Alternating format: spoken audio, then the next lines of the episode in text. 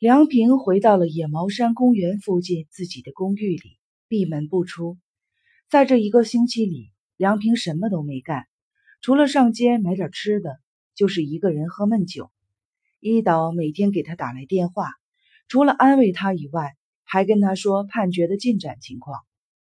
这次的审判长据说是一个对迫害儿童罪持从严态度的法官，认为这次法庭骚扰。是被告人故意挑衅引起的。为了避免进一步的刺激被告人，辩护方也不再要求梁平出庭了。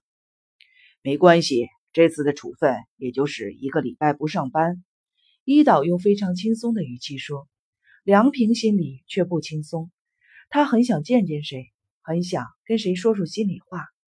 这天中午，他借着酒劲儿拿起了电话：“您好，这里是多摩英医院。”梁平听到了医院总机的声音之后，犹豫了一下，又把电话挂断了。梁平拿起了一瓶威士忌，对着酒瓶咕咚咕咚的喝了好几大口。为什么？他自言自语的嘟囔着：“为什么一定要跟生一郎一起去见他呢？既然想见他，一个人去有什么不好？我为什么要谦让？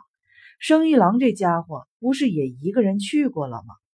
这家伙明明想单独去跟他见面，还非说什么三个人一起见面，什么他自己没有资格了，净说些莫名其妙的话。为什么想要就说想要呗？这有什么不好吗？没有那样做是错误的，只会给别人带来伤害。难道不是这样吗？不，我们这些人。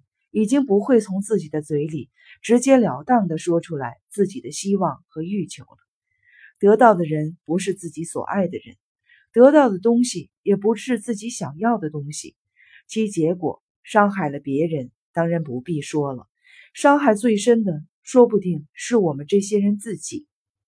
心里堵得慌，痛苦极了。梁平又操起了威士忌。